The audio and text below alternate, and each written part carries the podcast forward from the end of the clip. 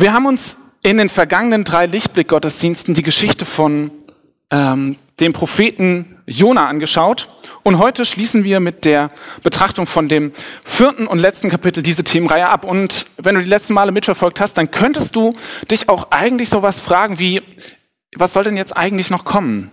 Eigentlich ist die Geschichte doch erzählt. Und wenn du nicht dabei warst, fassen wir die Geschichte nochmal zusammen, damit du weißt, wovon wir reden. Jona bekommt von Gott den Auftrag, nach Ninive zu gehen, einer Großstadt in Assyrien. Die Assyrer sind die schlimmsten Feinde von Israel, dem Volk, aus dem Jona kommt. Aber Jona macht sich in die genau entgegengesetzte Richtung auf, um vor Gott und dem Auftrag auf dem Seeweg nach Westen zu fliehen. Gott lässt einen Sturm aufkommen, der letzten Endes dazu führt, dass Jona über Bord geworfen wird. Der Sturm verstummt und Jona wird von einem Fisch verschluckt. In dem Fisch fängt Jona an, mit Gott zu reden, ja sogar ihn zu loben. Und nach drei Tagen wird Jona von dem Fisch an Land gespuckt. Gott wiederholt seinen Auftrag an Jona und der macht sich nun endlich auf den Weg nach Ninive. Und er geht in die Stadt rein, um der Stadt die Vernichtung innerhalb der nächsten 40 Tage anzukündigen. Und die Stadtbewohner vom einfachen Bauern bis hin zum König nehmen Jonas Worte ernst und bitten Gott um Verzeihung für ihre Grausamkeit. Und sie verzichten auf Essen und Trinken, legen alle Arbeit nieder und kleiden sich äh, sprichwörtlich in Sack und Asche zum Zeichen dafür, dass ihnen ihr Fehlverhalten leid tut. Und wir waren das letzte Mal an dem Punkt stehen geblieben, an dem Gott daraufhin die angekündigte Zerstörung eben nicht eintreten lässt und die Stadt verschont. Und ja, eigentlich könnte die Geschichte hier zu Ende sein. Auftrag erledigt, ab nach Hause, Feierabend. Jona hätte sogar guten Grund, nach der anfänglichen Meinungsverschiedenheit mit Gott und der wirklich tiefgehenden Überzeugungsarbeiten von Gott zufrieden mit sich zu sein. Hey, der hat den Sturm überlebt, der hat den Fisch überlebt, der hat sogar den direkten Kontakt mit den schlimmsten Feinden überlebt. Er hat mit Gott gesprochen und Gott hat mit ihm gesprochen. Der Junge hat bis an sein Lebensende Stories zu erzählen. Aber seine Reaktion sieht etwas anders aus.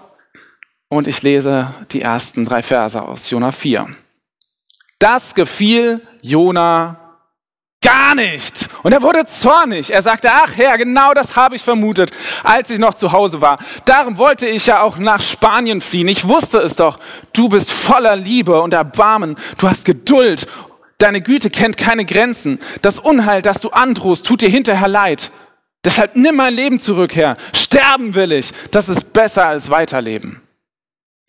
Jona ist Fuchs, Teufels, Wild. Das Wort, das hier mit zornig übersetzt wird, hat einen sprachlichen Bezug zur Hitze, aber ihr habt es euch vielleicht schon gedacht, ähm, und es war offensichtlich, Jona kocht vor Wut, das ist äh, ganz offensichtlich. Jona ätzt richtig ab. Und worüber Jona abkotzt, ist, dass Gott so unmöglich gnädig ist, so unverschämt barmherzig, so unverständlich langmütig und von völlig überzogen, Entschuldigung, von völlig überzogener Güte, dass er sogar das gerechte Urteil, das er Jona hat ankündigen lassen, über diese bösen Menschen nicht in die Tat umsetzt.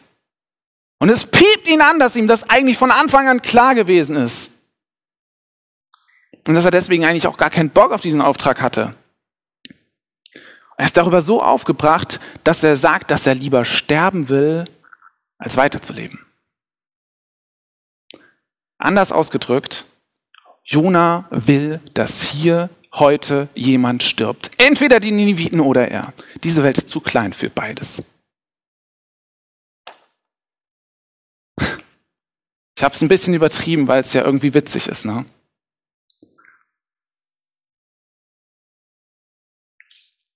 Es ist die ganze Geschichte hindurch und auch hier wieder sehr einfach über Jona zu lachen. Ich meine, der, der Auslöser für Jonas Wutausbruch soll Gottes Gnade sein? Echt jetzt? Ich, ich, meine, ich meine, die Gnade Gottes ist doch, ist doch etwas Gutes. In den Liedern, die wir gerade gesungen haben, äh, ist sie durchweg positiv konnotiert. Es ist was, ist was Gutes, etwas, wonach wir uns sehnen. Und wie kann Jona sich darüber so aufregen? schon irgendwie ironisch. Passagen aus, diesem, aus, seinem, aus seinem Wutausbruch könnten anders betont auch ein Lobpreislied sein.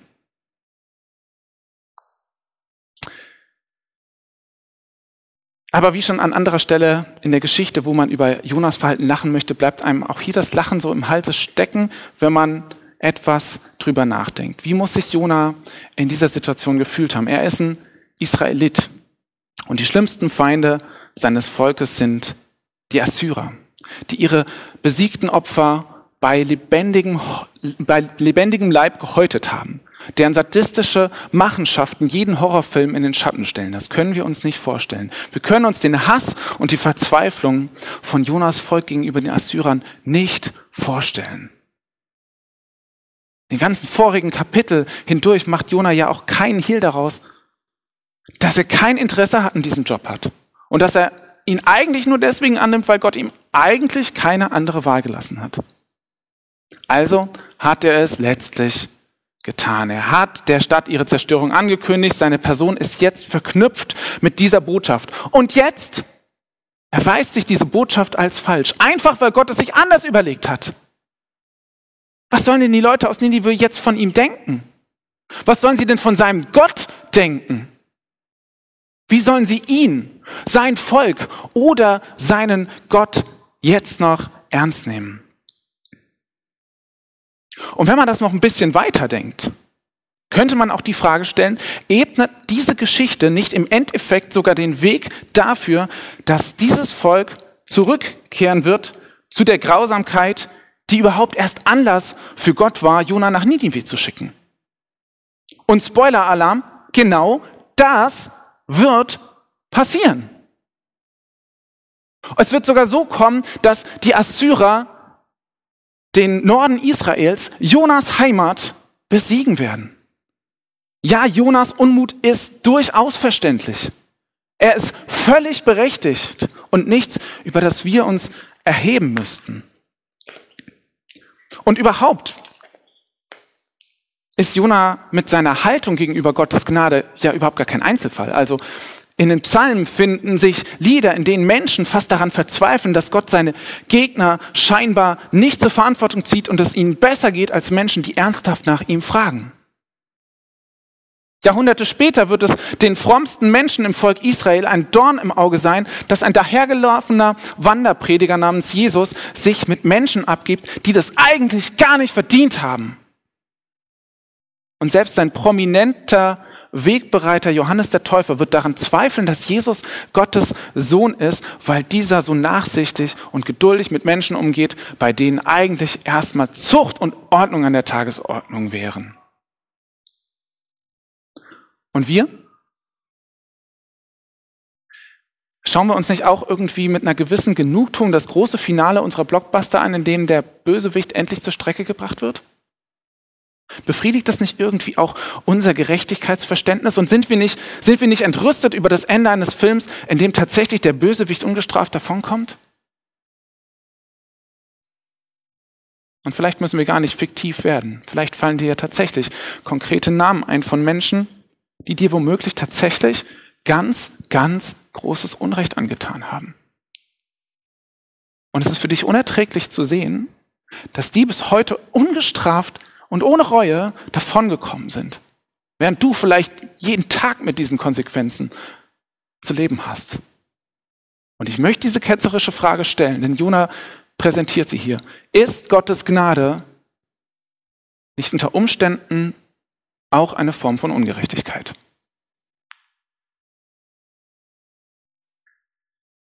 Aber der Herr fragte ihn, hast du ein Recht dazu, so zornig zu sein? Jona verließ die Stadt in Richtung Osten. In einiger Entfernung hielt er an und machte sich ein Laubdach. Er setzte sich darunter in den Schatten, um zu sehen, was mit der Stadt geschehen würde. Gott will Jona zur Rede stellen, aber Jona kehrt ihm den Rücken und verlässt die Stadt. Und interessanterweise nach Osten, also nicht in die Richtung, in die er müsste, wenn er wieder nach Israel wollte. Erst wollte er nicht nach Ninive, aber so wie die Sachen jetzt stehen, will er auch nicht wieder zurück nach Israel, macht sich eine Behelfsunterkunft und wartet. Er wartet darauf, dass vielleicht doch noch irgendwas mit dieser Stadt passiert. Auf keinen Fall will er eine Minute länger in dieser Stadt bleiben. Auf keinen Fall will er zurück und so tun, als ob alles in Ordnung wäre. Und auf keinen Fall will er mit diesem Gott reden, für den er zum Spielball seiner Launen geworden ist. Und vielleicht, vielleicht ist das ja auch ein Bild, mit dem du dich an manchen Stellen ganz gut identifizieren kannst. Ich lese weiter. Da ließ Gott der Herr eine Rizinusstaude über Jona emporwachsen. Die sollte ihm Schatten geben und seinen Ärger vertreiben. Jona freute sich sehr über diese wunderbare Staude. Aber früh am nächsten Morgen schickte Gott einen Wurm, der nagte den Rizinus an, sodass er verdorrte. Als dann die Sonne aufging, ließ Gott einen heißen Ostwind kommen. Die Sonne brannte Jona auf den Kopf und ihm wurde ganz elend. Er wünschte sich den Tod und sagte, sterben will ich, das ist besser als weiterleben. Aber Gott fragte ihn, hast du ein Recht dazu, wegen dieser Pflanze so zornig zu sein? Doch, sagte Jona, mit vollem Recht bin ich zornig und wünsche mir den Tod. Gott geht Jona nach. Nicht mit Worten. Er zwingt ihm in dieser Situation erstmal keinen Dialog auf. Er lässt einfach eine Pflanze wachsen, die Jona Schatten spendet. Und ich finde das, ich das sehr geschickt gemacht von Gott. Er lenkt Jona quasi von seiner Fixierung auf Ninive und seinen Zorn darüber ab. Und das funktioniert sogar.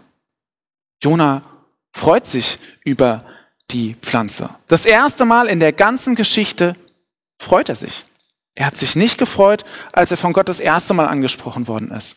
Er hat sich nicht gefreut, als er von Gott durch den Fisch vor dem Ertrinken gerettet wurde. Er hat sich nicht darüber gefreut, dass Gott ihn nach seiner Flucht nicht aufgegeben hat. Und er hat sich auch nicht darüber gefreut, als die Leute aus Ninive so bereitwillig seine Botschaft aufgenommen haben. Aber so eine Pflanze, da, darüber freut er sich.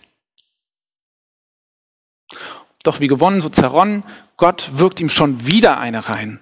Denn er lässt einen Wurm kommen, der die Pflanze eingehen lässt. Und als ob das nicht schon genug wäre, kommt jetzt auch noch ein heißer Ostwind, der die Hitze unter der prallen Sonne unerträglich werden lässt.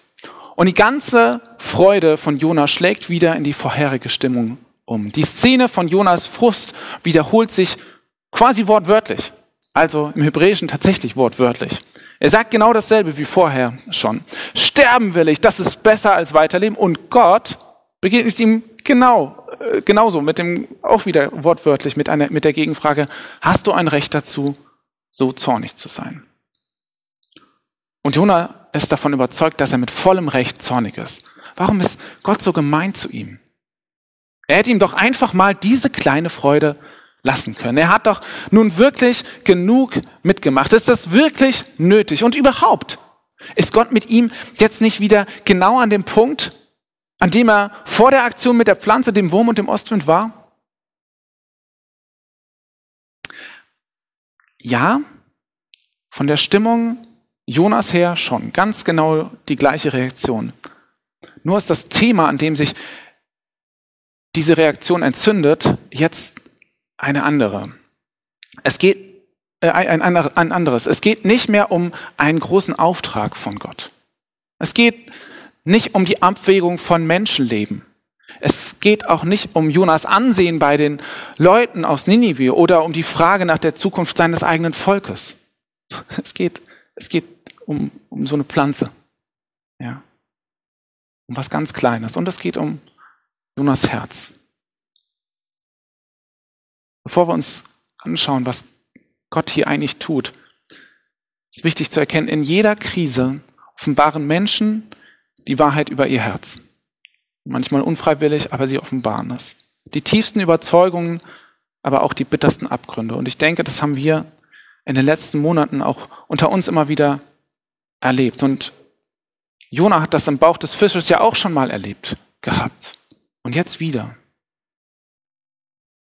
Und was ich so bemerkenswert finde, ist, dass es genau diese Situationen sind. Und deswegen hat mich diese Geschichte vielleicht auch so angesprochen von Jona. Genau in diesen Situationen, in denen wir mit der Wahrheit über, über unser Herz konfrontiert sind, konfrontiert uns Gott auch mit seinem.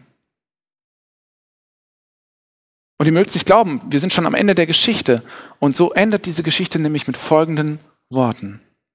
Da sagte der Herr, schau her, du hast diese Staude nicht großgezogen, du hast sie nicht gehegt und gepflegt, sie ist in der einen Nacht gewachsen und in der anderen abgestorben, trotzdem tut sie dir leid.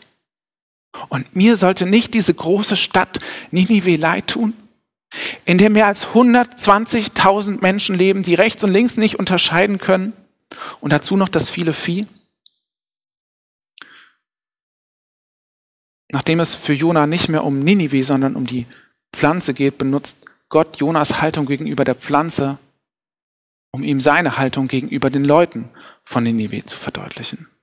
Schau, Jona, wenn es dich schon schmerzt, etwas zu verlieren, das du lieb hast, obwohl du eigentlich gar nichts dafür getan hast. Wie sehr glaubst du, schmerzt es mich dann, Menschen zu verlieren, die ich geschaffen habe? Menschen, die mir ein Gegenüber sein sollen. Menschen, die tragischerweise in der Lage sind, sich gegenseitig schreckliche Dinge anzutun. Menschen, über die ich eigentlich so gute Gedanken habe. Glaubst du wirklich, ich könnte deinen Schmerz, deine Frust, deinen Frust, deine Enttäuschung nicht selber spüren? Glaubst du, ich wüsste nicht, durch was du da durchgehst?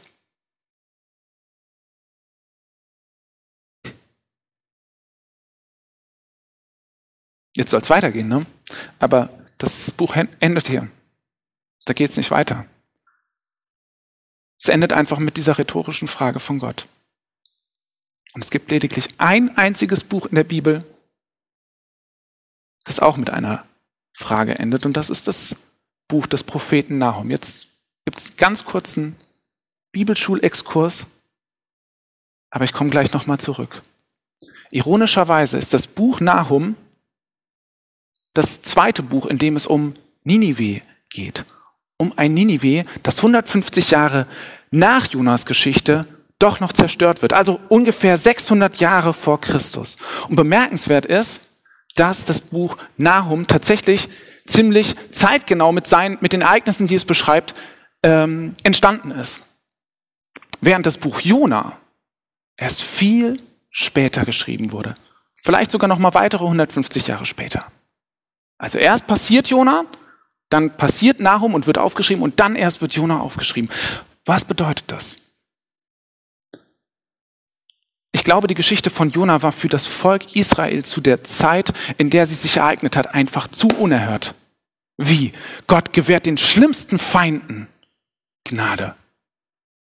Das kannst du nicht aufschreiben, Jona. Also, das muss ein Irrtum, du musst, das muss ein Irrtum sein. 150 Jahre gehen ins Land und Ninive wird tatsächlich von den Babyloniern zerstört. Und die Leute so, das kannst du jetzt aufschreiben, Naum, das passt in unser Weltbild.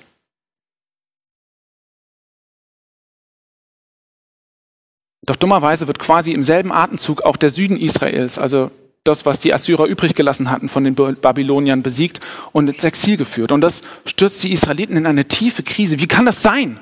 Gott ist doch ein, ein Gott, der unsere Feinde besiegt, der dafür sorgt, dass es uns gut geht.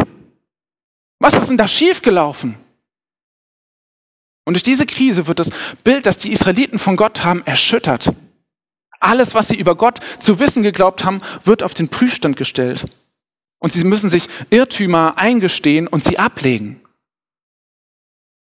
Aber sie dürfen auch ein, tiefes Verständ, ein tieferes Verständnis von, von Gott gewinnen. Und das ist sehr gut. Sie erinnern sich an die Geschichte von Jona. Und sie schreiben sie auf. Sie schreiben über einen Gott, dessen Barmherzigkeit sie genauso wenig verstanden haben wie Jona damals. Und in dieser Geschichte klingt schon eine Erkenntnis an, die Paulus erst im Neuen Testament an seinen Freund Timotheus formuliert. Gott will, dass alle Menschen zur Erkenntnis der Wahrheit kommen und gerettet werden. 1. Timotheus 2, Vers 4. Und wir als Leser dieser Geschichte werden aus dieser Geschichte mit dieser offenen Frage entlassen. Wie Jona auf diese große Barmherzigkeit Gottes wohl reagiert haben mag. Und wenn eine Geschichte so schließt, dann geht die Frage an den Leser. Wie hättest du reagiert? Und bevor du antwortest, lass mich dir noch ganz kurz sagen, dass es in dieser Geschichte überhaupt nicht um Ninive geht geht nicht um, um Gottes Nachsicht mit Menschen, die eigentlich für ihr Verhalten zur Rechenschaft gezogen hätten werden sollen. Es geht auch überhaupt nicht um die Seeleute, es geht nicht um den Fisch, es geht nicht um den Sturm, es geht nicht um die Rizinusstaude oder den Wurm oder den Ostwind. Das ist, das ist überhaupt nur die Rahmenhandlung. Das, worum es hier in diesem Buch geht, ist Jona selbst. Sein Name ist der einzige, der in diesem Buch erwähnt wird. Es geht darum, dass hier ein, ein Mensch mit seinem Gerechtigkeitsverständnis an Gott verzweifelt. Und dass er dafür vielleicht sogar gute Gründe hat. Weil Gottes Maß, Maßnahmen zur Eindämmung der Ungerechtigkeit unzureichend sind oder zumindest als solche empfunden werden. Aber es geht auch um einen Gott, der Jona nachgeht, der ihn so gerne mit hineinnehmen will in seinen Plan. So unverständlich der für Jona auch sein mag. Gott setzt sprichwörtlich alle Elemente in Bewegung, um Jona an dieser Geschichte zu beteiligen. Es ist schon fast witzig, dass Gott im Buch Jona als allmächtig erscheint, dem Seestürme, Sandstürme, Fische, Pflanzen und Würmer aufs Wort gehorchen. Nur der Mensch, um den es ihm eigentlich geht, der gehorcht ihm nicht. Die Geschichte endet mit einem Gott, der sein Herz offenlegt, der darum wirbt, seine Barmherzigkeit mit den Menschen zu teilen, der einem Menschen nachgeht, der lieber draußen alleine bleibt, als sich an der Gnade Gottes zu freuen. Sie endet offen, ohne dass wir erfahren, wie der Mensch darauf reagiert hat. Jesus erzählt später mal eine Geschichte mit einem ganz ähnlichen Ausgang und wir kennen sie als das Gleichnis vom verlorenen Sohn. Die Quintessenz von beiden Geschichten ist, dass Gott uns in unserer Krise nachgeht. Eine Krise, die vielleicht hervorgerufen wurde von etwas ganz, ganz, ganz, ganz anderem, was überhaupt nichts mit Gott irgendwie zu, zu tun hat. Aber dann kommen wir in eine Situation, wo wir Gott nicht mehr verstehen. Wo wir vielleicht seine Gnade nicht mehr verstehen, wo wir an ihm irre werden, nicht mehr weiter wollen. Und die, die, die Gott vielleicht sogar herbeiführt. Er lässt zu, dass unsere Vorstellung von Gerechtigkeit mit unserem Erleben von Gottes Handeln völlig kollidieren. Er geht uns nach und konfrontiert uns mit der Härte unseres Herzens und der Zärtlichkeit seines eigenen. Er wirbt darum, alle Anklage gegen, den, gegen wen auch immer fallen zu lassen. Und vielleicht passt deswegen diese Geschichte auch so gut in diese Zeit und so gut in dieses Jahr. Denn das ist unsere Jahreslosung. Seid barmherzig,